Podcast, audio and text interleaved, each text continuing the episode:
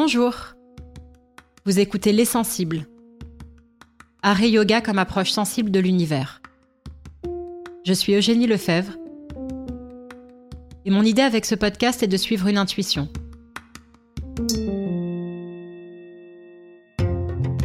Celle que des liens et des échos très forts existent entre l'art et le yoga, dans leur façon, à l'un et à l'autre, de mettre chacun de nous en relation à soi-même, aux autres, au vivant, à l'univers, et de leur puissance pour éveiller et animer notre sensibilité au monde qui nous entoure. Pour cela, je vais à la rencontre d'artistes, philosophes, curateurs, penseurs, yogis, avec l'idée que l'ensemble de ces échanges, en écho les uns avec les autres, esquissent progressivement de premiers éléments de réponse. Bonne écoute.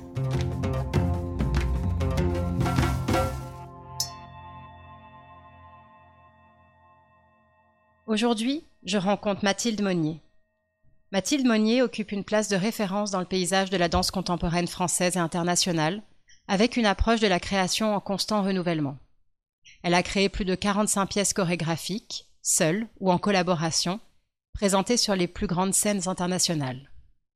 Après avoir dirigé plusieurs institutions de référence, comme le Centre chorégraphique de Montpellier, ou plus récemment le Centre national de la danse, Mathilde Monnier se dédie depuis 2019 à son travail de création, avec la création de plusieurs pièces, et notamment Please Please Please en 2019 qu'elle crée en collaboration avec Larry Bott et Thiago Rodriguez, Records en 2021, ou Black Lights, présenté cet été 2023 au Festival Montpellier Danse puis au Festival d'Avignon, avant d'entamer une tournée internationale. J'ai eu la chance de rencontrer Mathilde Monnier quand nous étions toutes les deux à Pantin, en Seine-Saint-Denis. Mathilde à la direction du Centre national de la danse, et moi à celle des magasins généraux. J'ai toujours été, depuis notre première rencontre, une grande admiratrice de Mathilde, à la fois admirative de son travail de danseuse et de chorégraphe, qui m'a fait, je dirais, véritablement aimer, et peut-être même commencer à mieux comprendre la danse contemporaine. Et admirative aussi de sa personnalité solaire, de son intelligence, de son charisme incroyable tout en étant plein d'humilité et de bienveillance. J'ai appris il y a quelques années, lors d'un précédent entretien avec elle, que Mathilde était aussi une grande pratiquante de yoga, que le yoga faisait partie de sa vie depuis plus de vingt ans. Cela a évidemment beaucoup résonné en moi. Alors, en créant ce podcast, j'ai tout de suite eu envie d'échanger avec elle, et je suis tellement heureuse et honorée qu'elle ait immédiatement accepté. J'ai envie d'entendre son point de vue, son avis, son ressenti, sur les échos qui existeraient entre la danse et le yoga, sur la façon dont, pour elle, dans sa pratique et dans sa vie, l'un et l'autre se nourrissent et se complètent. Je suis tellement curieuse d'en apprendre davantage sur ce qui la guide quand elle crée une pièce chorégraphique et quand elle danse.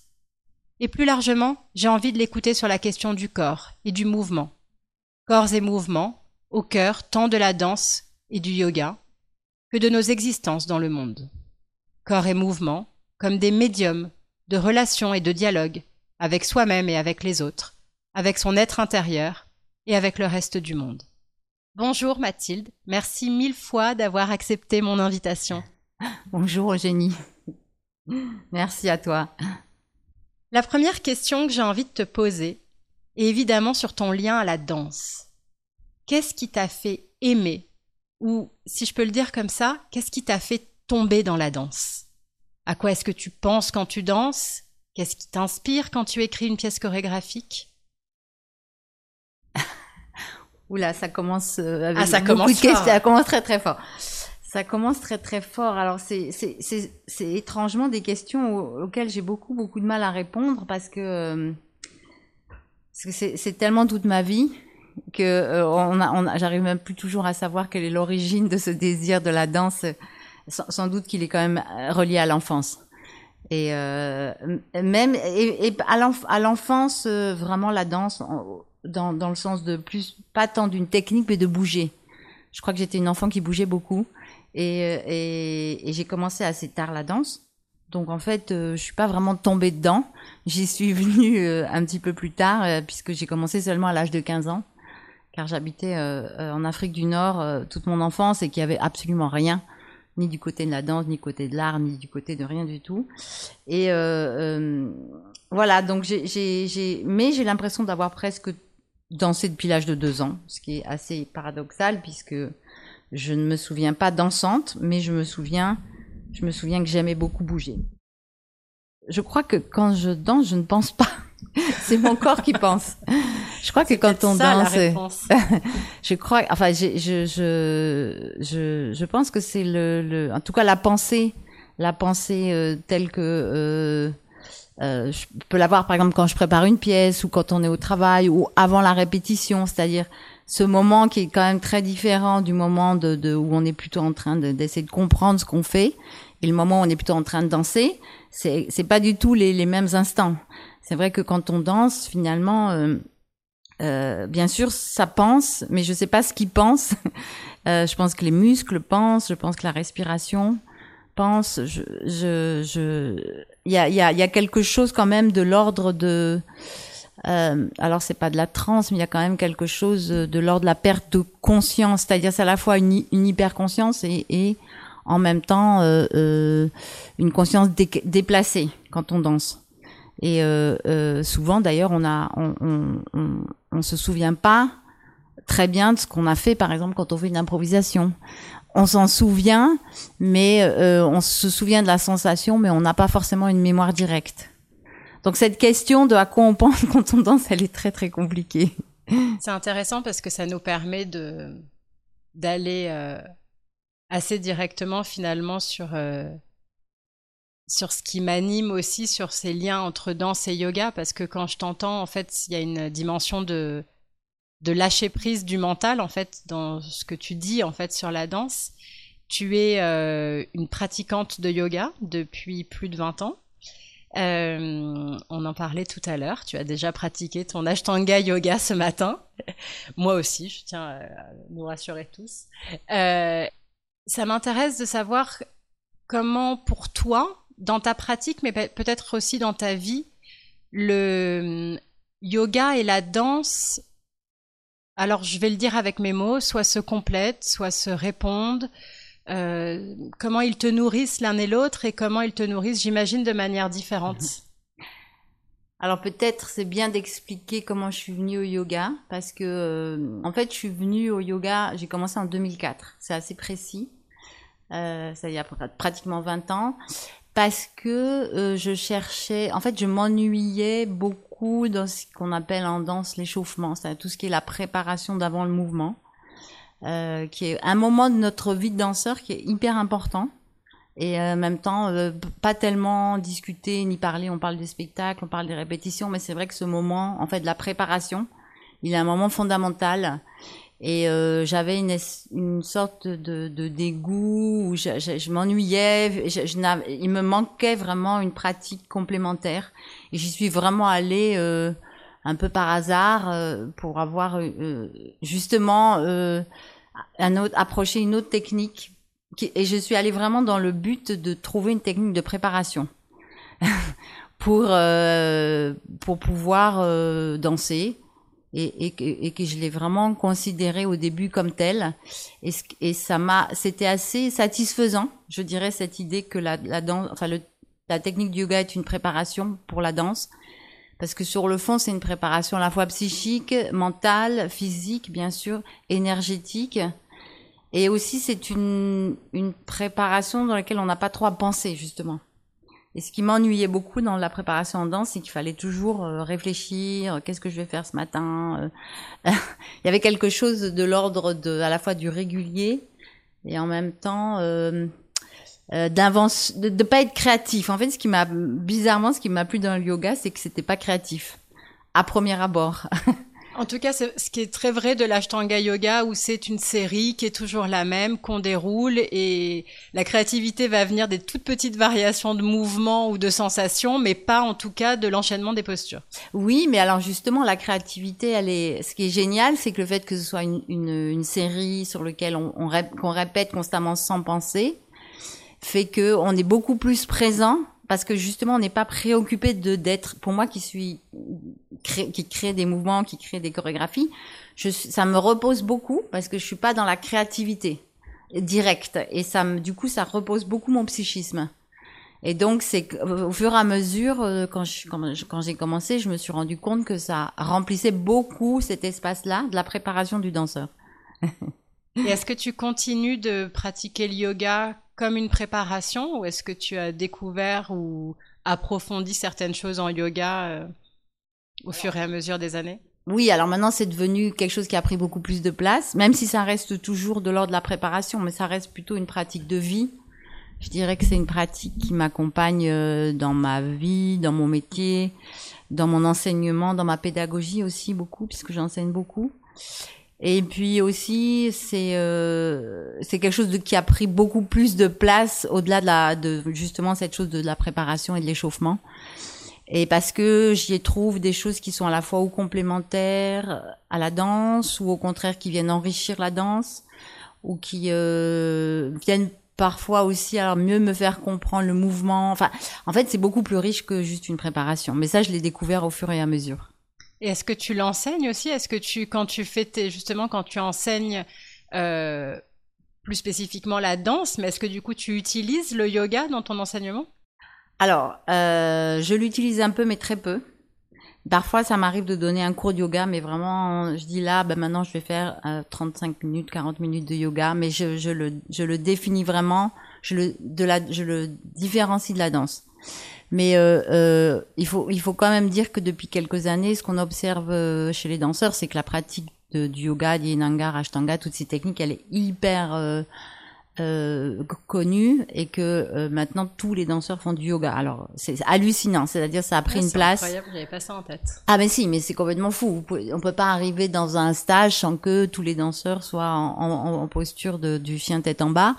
Et alors ils ont des approches bien sûr différentes qui sont parfois des approches, alors soit par bien sûr, euh, euh, ils regardent sur internet et suivent des cours comme ça, soit ils ont des approches un peu plus approfondies. Mais euh, 80% des danseurs maintenant pratiquent le yoga et ne se chauffent plus par la danse. Ce qui, maintenant, je dirais, c'est presque l'inverse qu'il faudrait de nouveau euh, reconvoquer, mais c'est que le yoga est devenu une espèce de base d'échauffement pour la danse. Parce qu'il contient tout.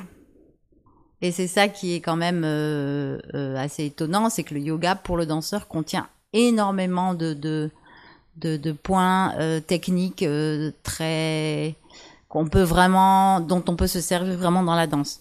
À la fois dans le renforcement, dans euh, la souplesse, dans le souffle. Alors, ce qui est, ce que je trouve intéressant, c'est que cette technique à la fois donne effectivement la souplesse et le dynamisme et bon l'élongation et en même temps la puissance physique.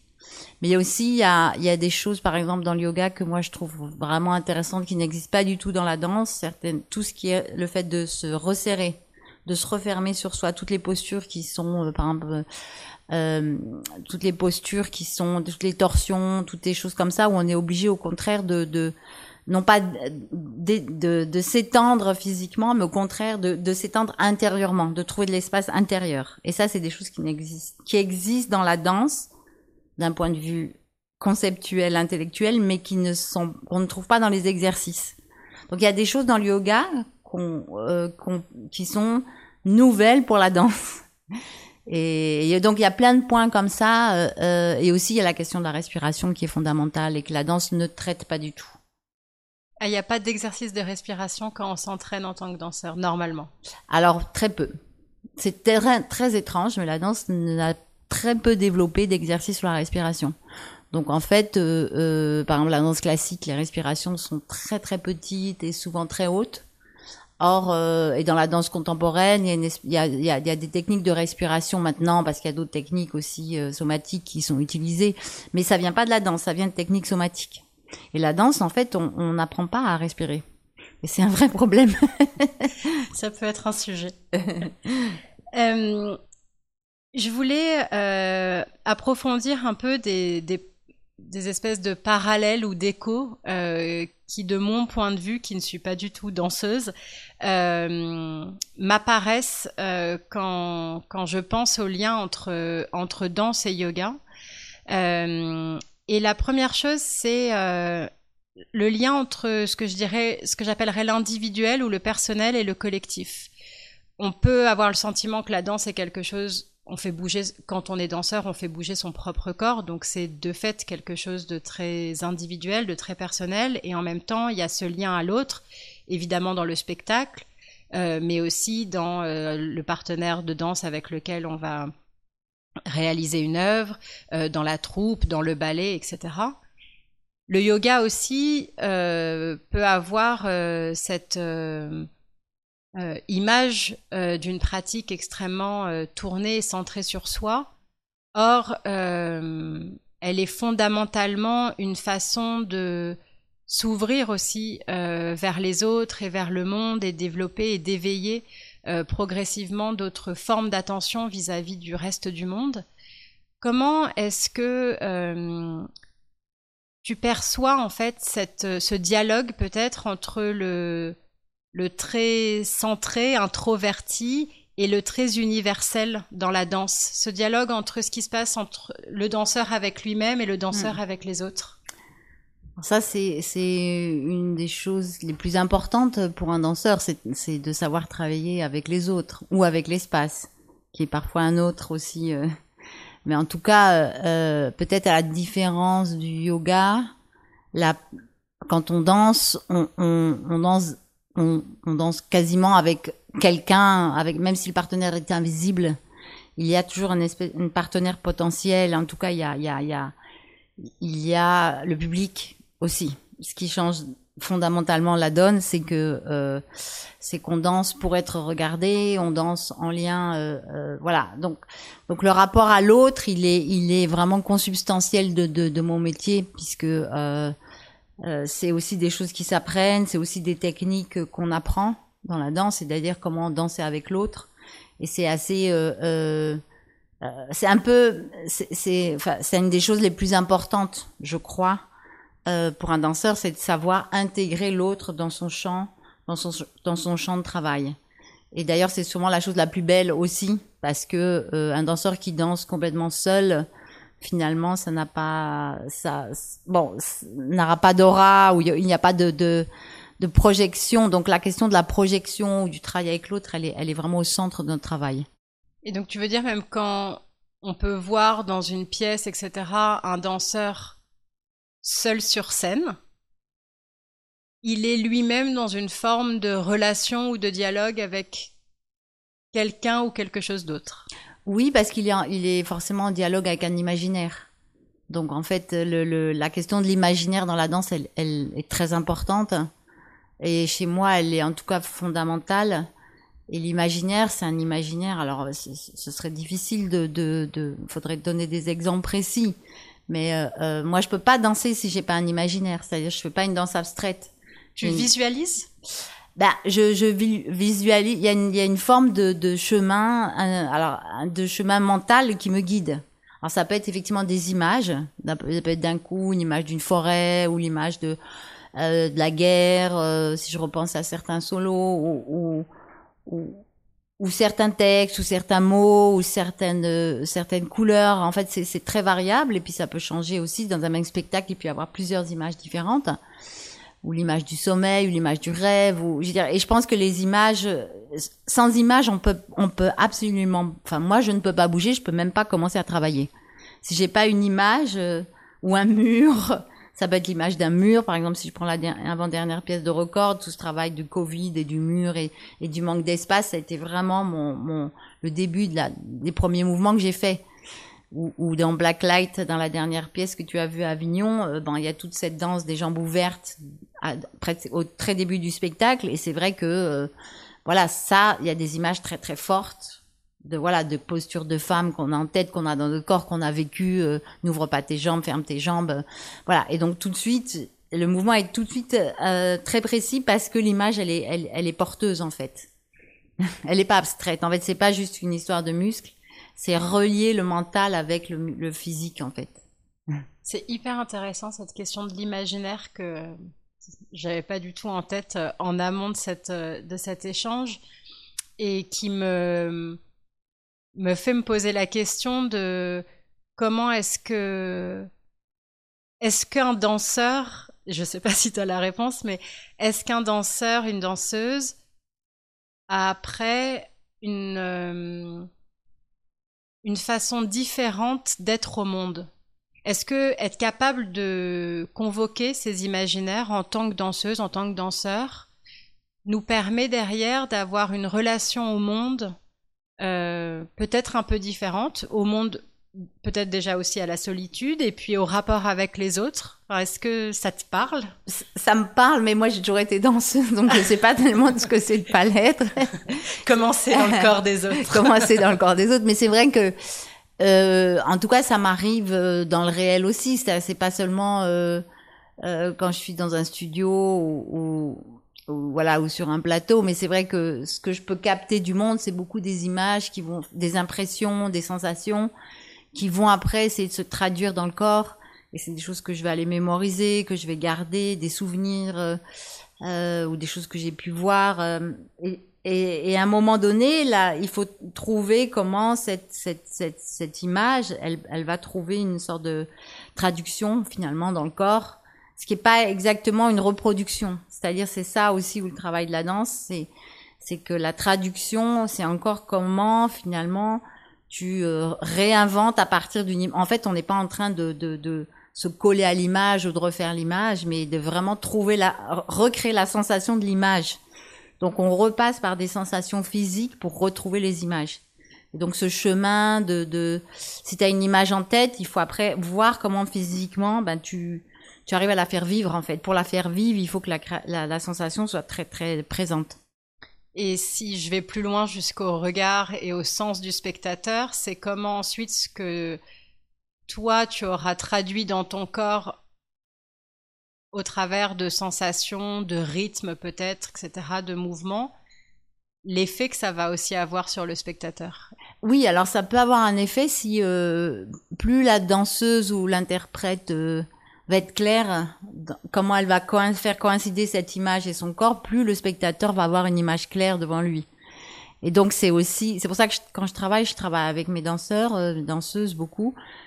Euh, souvent, on travaille pas forcément que le corps. Je reconvoque certaines images pour que, en fait, quand elles font le mouvement, ce soit les images soient très claires dans leur tête. Parce que plus l'image est claire, plus le spectateur a une, a une traduction de sens immédiate.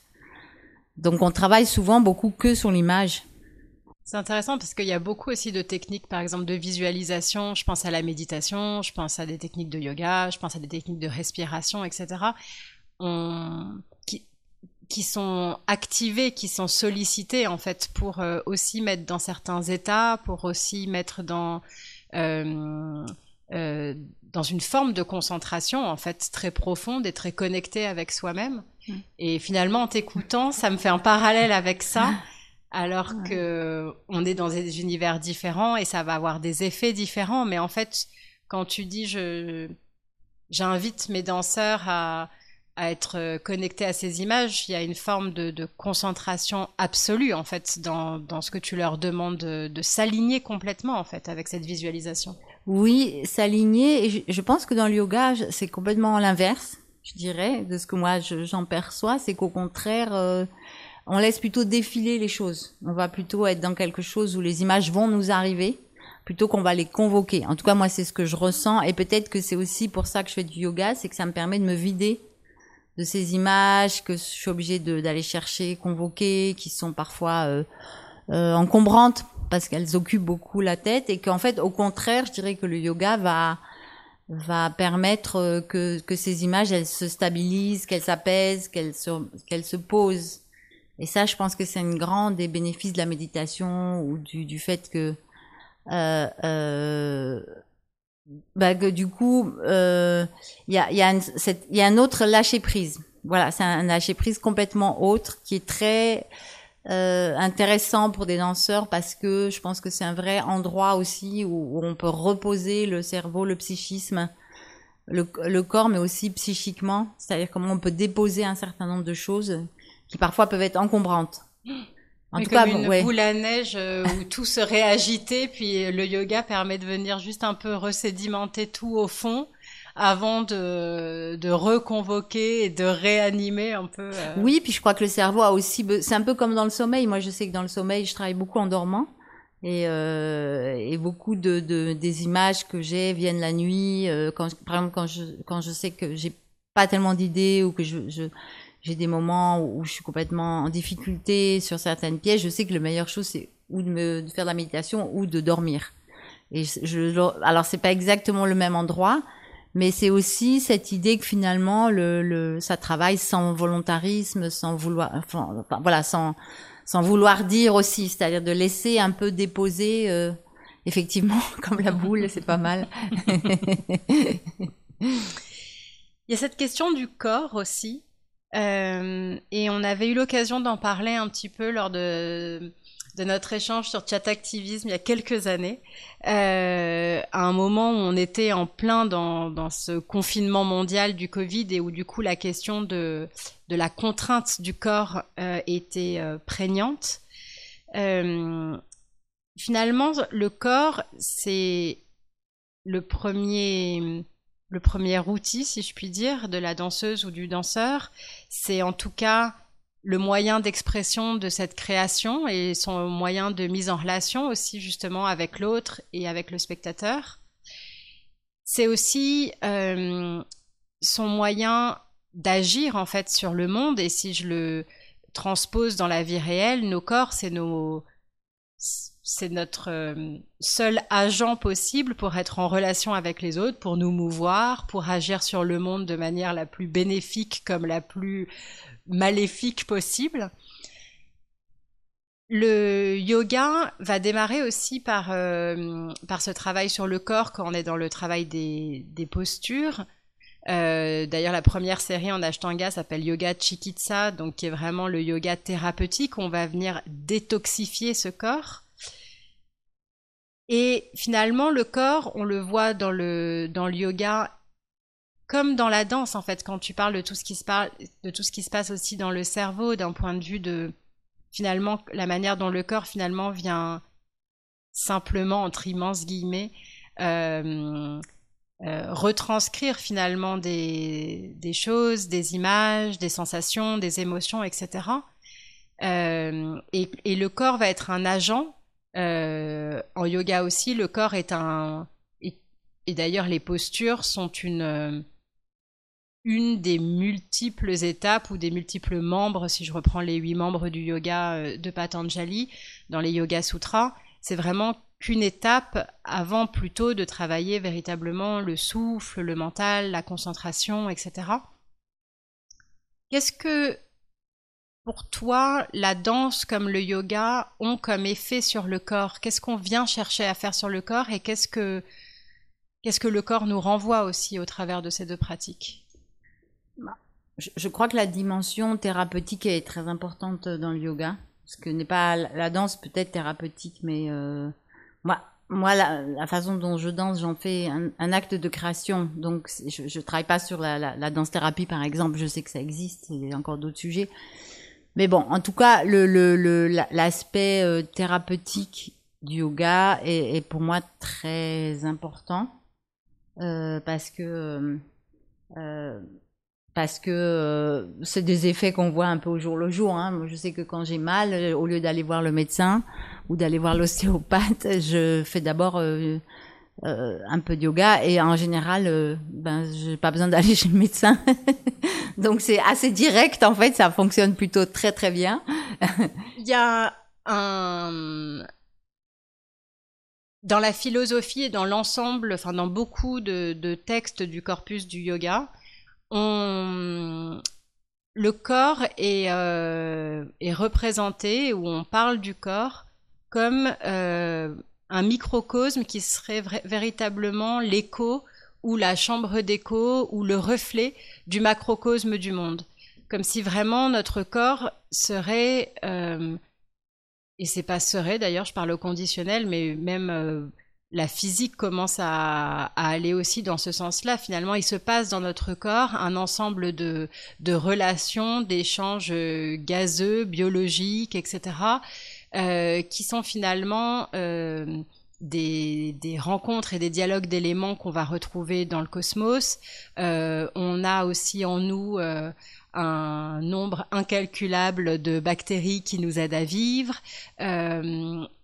on ne vit que parce qu'on respire et on respire de l'air qui est euh, euh, présent à l'extérieur, dans notre monde extérieur, qui est dont on va euh, capter l'oxygène qui a été créé par les plantes et dont on va recracher du CO2 qui va être à nouveau transformé par le reste du vivant.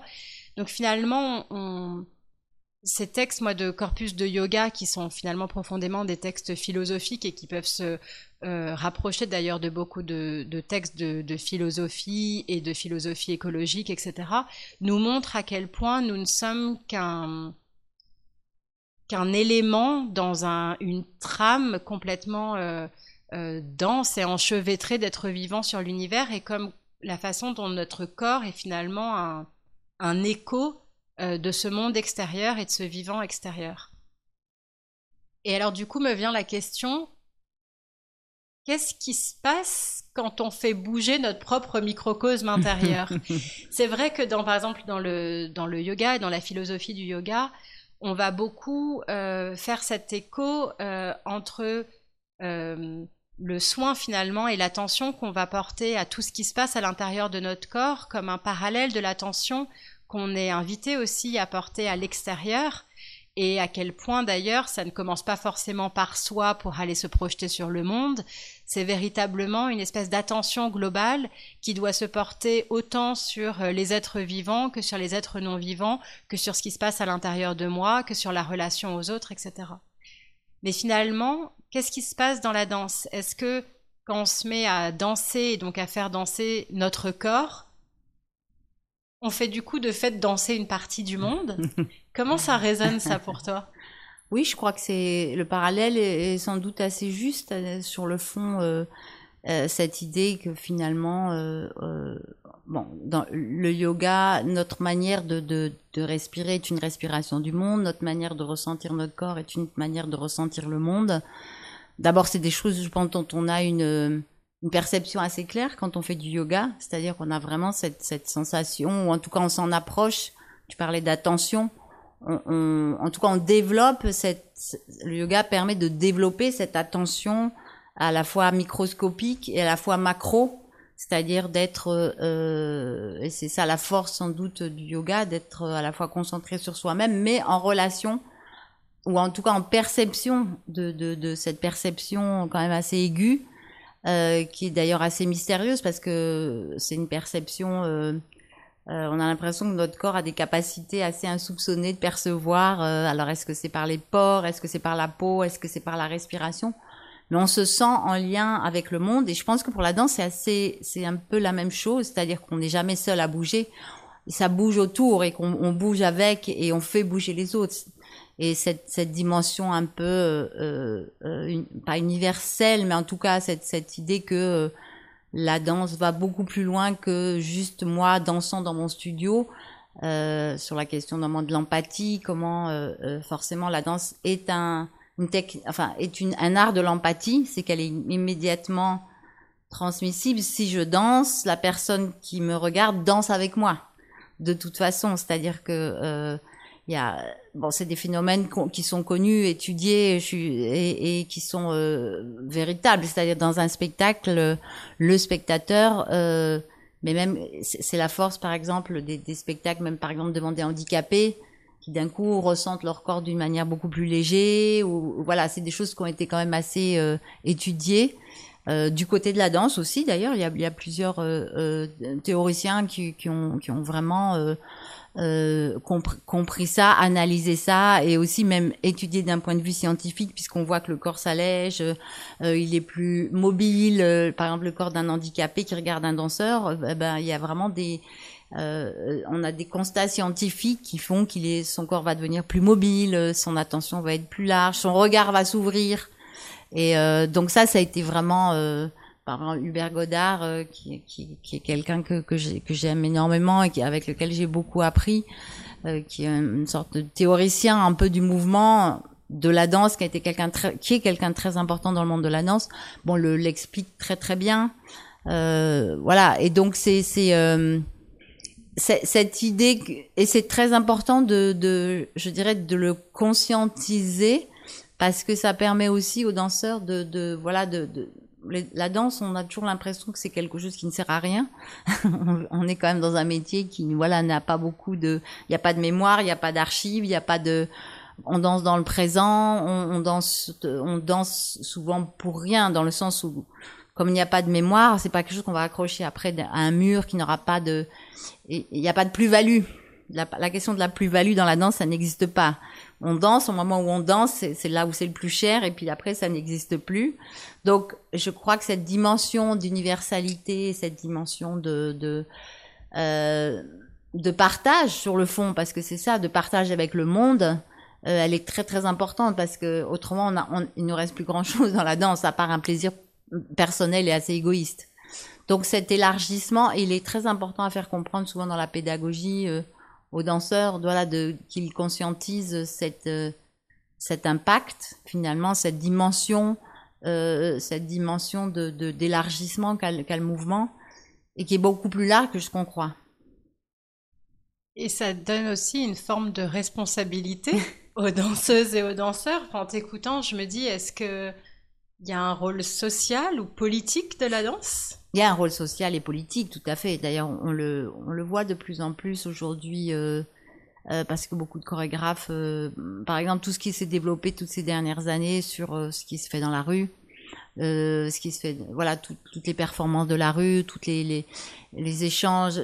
On assiste depuis 15 ans, alors c'est peut-être un retour parce que ça existait aussi déjà avant-guerre avant, avant la deuxième guerre, mais on assiste à des mouvements où voilà, on, re, on redanse dans la nature, on redanse dans l'espace public, on, on danse de nouveau, on est sorti un peu des studios, ce qui pouvait se faire euh, effectivement, par exemple, Laban euh, a, fait énormément ça, Rodolphe Laban dans les années euh, d'avant-guerre, euh, on dansait sur les plages, Isadora Duncan l'a fait, voilà, on, elle, elle, a, elle a sorti la danse de, de, de, du studio, mais il y a en ce moment une sorte de retour aussi à ça, parce qu'effectivement, on se rend compte que ça ça permet de mobiliser beaucoup les questions de collectif, les questions de euh, aussi de générosité, de partage, de rencontre, d'émancipation. Je pense que c'est aussi un travail de l'émancipation de l'individu, c'est-à-dire que ça l'amène ailleurs de lui. Et euh, là, il y a une dimension aussi politique, il y a une dimension collective. Donc en fait, la, la, la danse se partage peut-être plus facilement que la musique parfois. il faut de la musique pour danser, mais je veux dire parce que sur le fond, n'importe qui peut danser. T'as pas besoin d'avoir une technique ou savoir jouer au piano, voilà. Donc euh, cette question politiquement, elle, est, très importante.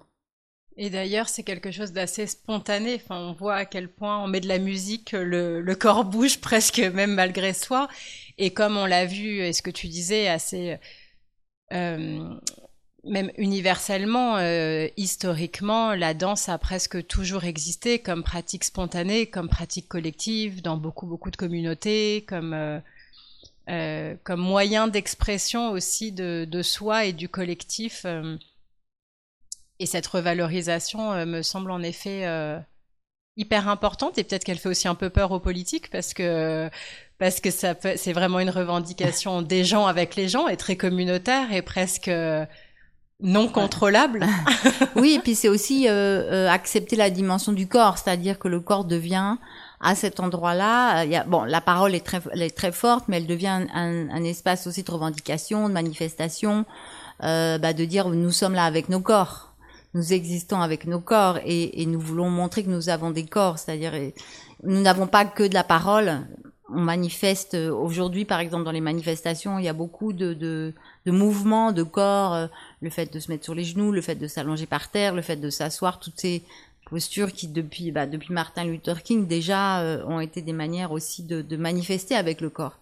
Donc cette idée que euh, bah, de toute façon depuis depuis euh, début du XXe, la place du corps est devenue tellement tellement importante chez un peu tout le monde.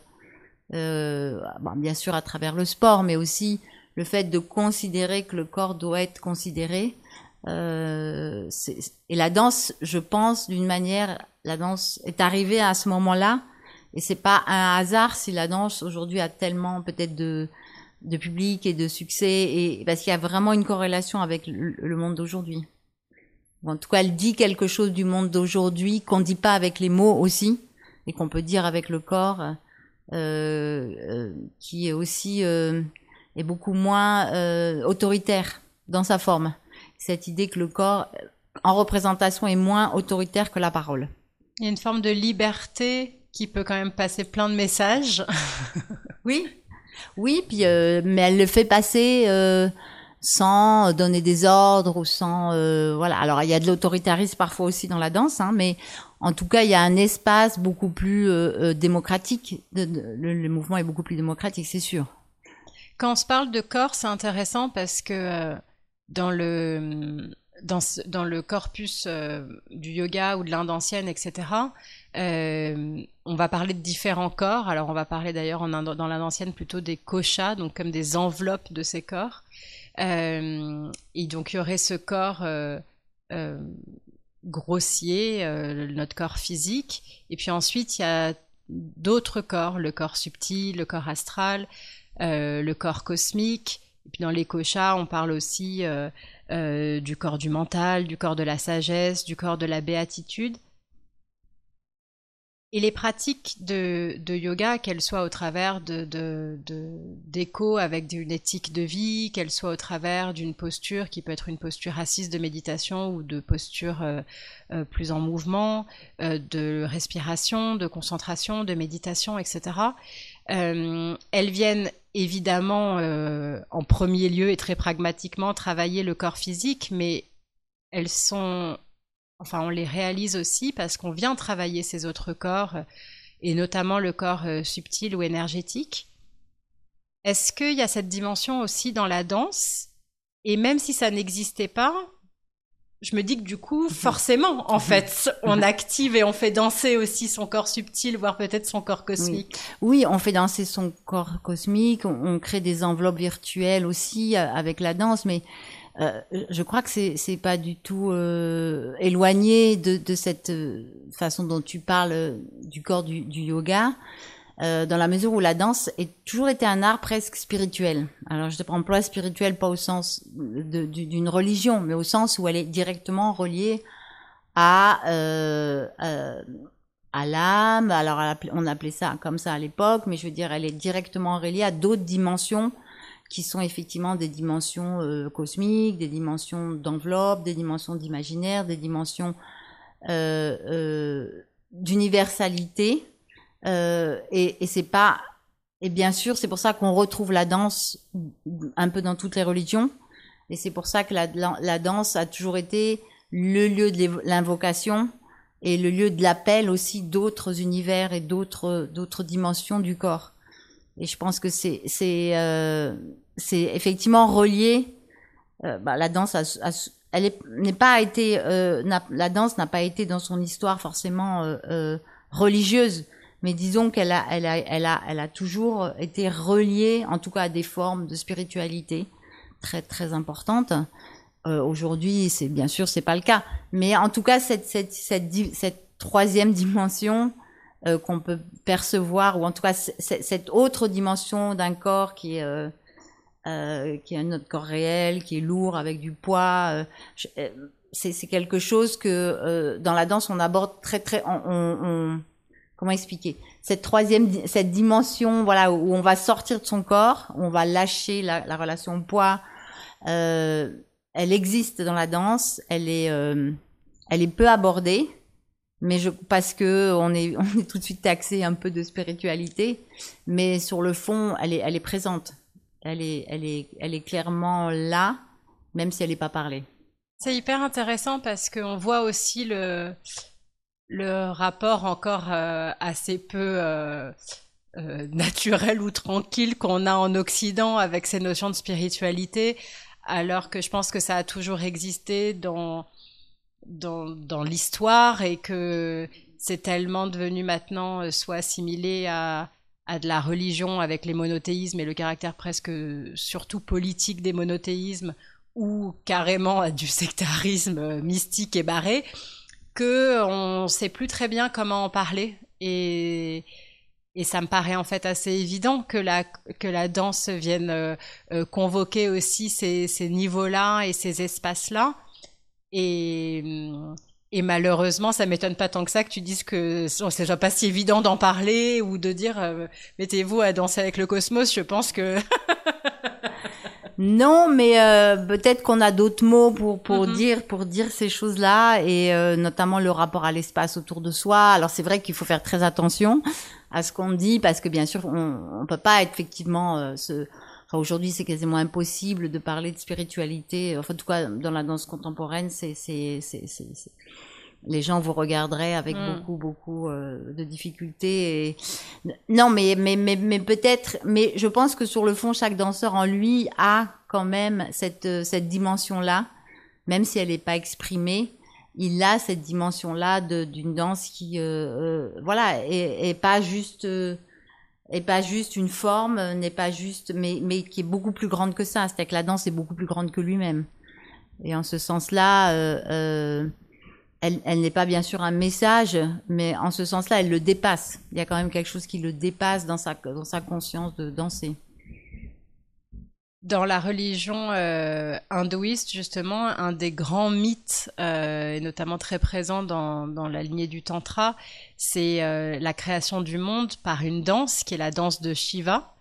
et c'est très intéressant de voir que voilà, il y a toute une, une mythologie religieuse qui va euh, porter cette création du monde euh, autour d'une danse. Est-ce que est-ce que ça te parle? Est-ce que tu te dis mais n'importe quoi? Est-ce que tu te dis bah évidemment forcément c'était une danse à l'origine. Ben oui c'est oui c'est une danse c'est forcément une danse à l'origine dans la dans le sens où je pense que le bébé, quand il naît, il est déjà euh, un corps qui va se mettre à danser. Donc c'est vrai que la question de l'origine et de la danse et du mouvement, elle, est complètement reliée. Alors je, connais mal cette, euh, cette, cette figure de Shiva, je la connais un peu, mais mais pas assez pour pouvoir peut-être approfondir ça. Mais mais euh, oui, ça me parle complètement. c'est vrai que finalement dans, dans la danse, il y a cette cette ode au mouvement, qui est le mouvement de la vie, donc c'est qui est vraiment euh, euh, une forme de, mise en scène, je dirais, de ce qui se passe dans le monde et dans la vie et dans le cosmos et l'évolution, etc. Et puis aussi avec tous ces endroits de déséquilibre, ces endroits de fragilité, ces endroits de passage d'un mouvement à l'autre. Euh, ça me fait aussi penser au rythme de la, de la respiration, de l'inspire, de l'expire. Qu'est-ce que est-ce est-ce qu'il y a pour toi une forme de de de représentation du monde? Est-ce que quand tu fais un tableau de danse, tu as ce sentiment-là de, de, de, remettre en scène à la fois le mouvement et la fragilité du monde, à la fois l'inspire et l'expire du monde? Comment ça Oui, je crois que c'est assez juste la façon dont, dont tu l'exprimes. Euh, parce que je, je, crois que là, surtout ce qui est tellement incroyable dans la danse, peut-être sans doute dans, dans, le yoga aussi, c'est qu'on, le fait qu'on ne pose pas de mots immédiatement, c'est-à-dire qu'il n'y a pas un rapport au sens dans la danse euh, directe. La question du sens, elle n'existe pas. Et donc, euh, euh, le corps lui-même crée du sens et le corps lui-même produit du sens, produit des mots, produit du langage, du vocabulaire, produit des images. Et en ce, et, mais ce qui est génial avec la danse, c'est que justement, il y a, euh, ce sont pas des images euh, euh, qu'on peut capter et qu'on peut euh, identifier tout de suite. Ce sont des images complexes. Elles créent des images qui ont plusieurs niveaux. Un mouvement va créer des images qui a, en même temps, peut être simple, très simplement vu, mais en même temps peut avoir des générations de sens. Et dans cette espèce de, euh, dimension polysémique, en fait, c'est la question de la polysémie dans, le mouvement qui est absolument vertigineuse. Et euh, qu'à la musique aussi, sans doute la musique et l'art en général, la question de la polysémie fait que euh, dans une seule chose peuvent être contenus beaucoup, beaucoup d'éléments différents, mais euh, et en évitant les écueils de, euh, de, de, dire bah, tel mouvement veut dire telle chose ou, ou, ou, tel mouvement, voilà. Et donc cette, cette, cette richesse de la polysémie, du fait qu'on peut pas à aucun moment capter quelque chose et, et le, le, le, le, bloquer ou le, le euh, c'est cette dimension aussi qui est cosmique finalement cette histoire de la polysémie, c'est ça qui rend cette idée cosmique. Et je pense que Shiva aussi, avec tous ses bras, c'est aussi cette idée, voilà, qu'il n'y a pas simplement une seule, euh, une seule direction de regard, mais qu'à chaque fois c'est multiple. C'est euh, et ça, c'est la beauté de la danse, et que finalement on ne la comprend pas. Bah, c'est aussi une façon d'assumer de rendre hommage à la complexité du monde qui est parfois trop trop difficile ou qu'on n'a pas envie d'aller saisir. Or, euh, je crois que d'autant plus à la période euh, que l'on vit aujourd'hui, euh, il y a une urgence à aller saisir aussi toutes ces complexités. et pour terminer, comme si on refermait, qu'on arrivait en, en Shavasana à la fin d'une séance de yoga, j'avais envie de poser la question de l'immobilité ou de l'inertie. C'est vrai que hum, j'ai eu l'occasion de me replonger euh, récemment dans les Yoga Sutras et de réaliser à quel point finalement l'un des textes que l'on présente comme l'un des textes fondateurs du yoga aujourd'hui et qu'on enseigne dans toutes les écoles de yoga finalement ne parle que d'une posture qui est la posture assise, qui doit être à la fois euh, ferme et confortable et qui est vraiment une posture de préparation du corps pour ensuite travailler euh, le souffle, le pranayama et surtout euh, toutes les étapes de la concentration jusqu'à la méditation et au samadhi. Et quand on est même dans nos pratiques de yoga en mouvement, que ce soit l'ashtanga yoga, mais toutes les formes de hatha ou de vinyasa yoga, on a ces, moments d'immobilité dans une posture. Euh, en ashtanga, on parle du stiti de la posture, donc ce moment d'inertie, et si je peux le dire ainsi, d'inertie consciente et active, d'inertie positive, en tout cas pas d'inertie au sens euh, euh, abandon mm. total. Euh, mm. C'est vraiment une inertie, une inertie engagée. et en même temps, c'est aussi dans ces moments d'inertie, de stiti de la posture, de respiration dans une posture en étant au maximum immobile. Et d'ailleurs, cette posture du Shavasana, qui est la posture du cadavre en fin de pratique, que beaucoup vont souvent transformer en des moments un peu de relaxation, mais qui initialement est vraiment euh, une posture dans laquelle même on doit à peine entendre et sentir le, l'inspire et l'expire, où vraiment le corps est comme presque figé, ou si on soulevait le bras, il resterait raide, etc. C'est aussi des postures extrêmement puissantes dans le yoga. Et alors j'ai envie de poser la question comme ça, et je ne sais pas si tu auras une réponse, mais Peut-on danser en étant immobile? Oui. Bah, alors, oui, je crois qu'on peut danser en étant immobile, oui. Mais c'est euh, l'immobilité. Euh, alors l'immobilité, elle n'existe pas réellement sur le front parce que on sait bien qu'il y a les vaisseaux, les artères. En fait, de toute façon, c'est le corps, euh, le cœur continue à, bouger. Donc cette, cette, ce, bah, ce, travail sur l'immobilité, je ne sais pas si c'est d'ailleurs vraiment ce travail sur l'immobilité, Shavasana, est-ce que c'est vraiment l'immobilité ou est-ce que c'est aussi l'apaisement de la, conscience ou est-ce que c'est euh, euh, un abandon ou au contraire une posture active? Je pense que c'est un peu à la fois les deux. ouais, c'est un peu tout ça. Alors en danse, il n'y a pas d'immobilité, bien sûr. Bon, il y en a, il y en a un peu, mais il est toujours une immobilité en mouvement l'immobilité est elle-même, elle est elle-même en mouvement. Donc, euh, euh, c'est, mais c'est, je crois que ces, ces moments d'immobilité, ils sont, j'ai oublié la question encore une fois. Est-ce qu'on peut danser Est-ce qu'on en peut étant immobile? Est-ce qu'on peut danser en étant immobile? Oui, bien sûr qu'on peut danser en étant immobile puisque la pensée danse. Alors euh, dans le shavasana, c'est aussi c'est aussi un relâchement du mental.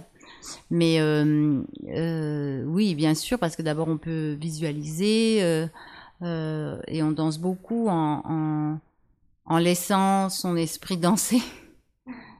Je crois que c'est ça surtout, c'est que ça danse. Je sais pas si on danse, mais ça danse. même les artères dansent, la peau danse, le cœur danse. Donc oui, je crois que la l'immobilité n'existe pas. C'est une jolie conclusion. Je voulais juste terminer en abordant le, le terme, l'adjectif qui est le, le, titre de cette émission, de ce podcast, les sensibles, où finalement toute mon intuition depuis le départ, c'est la façon dont euh, à la fois l'art comme le yoga peuvent euh, nous apprendre et nous éveiller à euh, une, sensibilité envers non seulement soi-même, mais aussi le monde qui nous entoure, et sur le sentiment que il y a un enjeu aujourd'hui à davantage éveiller cette sensibilité. Quel est ton point de vue là-dessus? Est-ce que ça te parle? Est-ce que pour toi, on, souffrirait d'un manque de sensibilité? Le monde souffrirait d'un manque de sensibilité? Et qu'est-ce qui serait, selon toi, une forme de priorité pour éveiller le monde sensible? Je pense surtout que hum, ce sont des temps pour être sensible. C'est ça qui nous manque beaucoup. Euh, c'est que la sensibilité, c'est pas juste une technique et un mot qu'on peut convoquer comme ça. Je pense que c'est des, il y a des états pour euh, c'est presque quelque chose qui peut se travailler la sensibilité donc en en ce sens-là je crois que et la danse et le yoga sont vraiment des vecteurs pour euh, pour pouvoir comprendre ce que c'est qu'être un peu plus sensible au monde et, et je pense que la question du temps est est importante parce que euh, euh, euh on, est quand même dans une on est on, est quand même dans une société où on est tout le temps précipité vers le futur précipité vers vers le, le, monde de demain, vers, vers, la réussite. Et, et, je crois que cette, cette question de d'arrêter d'arrêter le temps, de se reposer dans le présent, va créer les conditions aussi du sensible.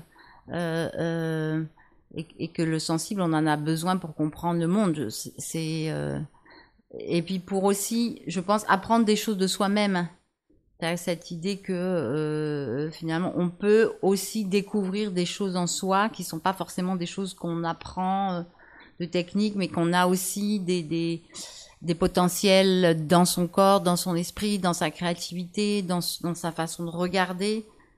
Je crois que le sensible, c'est aussi comment on regarde le monde, et c'est comment on redécouvre aussi tout le temps le monde. On fait beaucoup d'exercices dans, dans la danse sur la question du présent, c'est quoi le présent? Comment on convoque le présent, comment on sent le présent, comment et en fait euh, pour comprendre ce que par exemple on dit toujours être il faut être présent sur scène. C'est comme une technique de quelqu'un. Il y a ceux qui sont présents et ceux qui sont pas présents.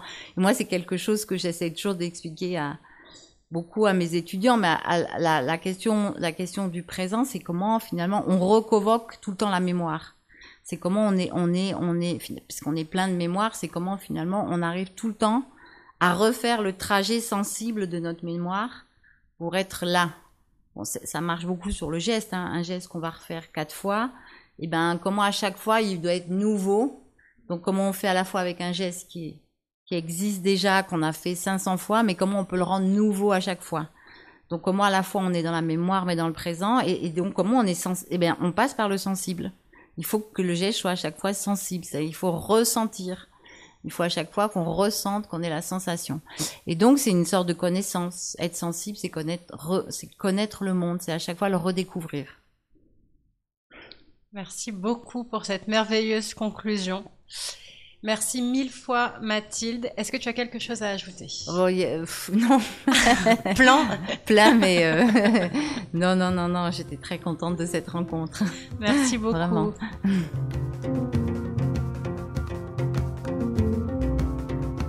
Merci d'avoir écouté Les Sensibles, art et yoga comme approche sensible de l'univers.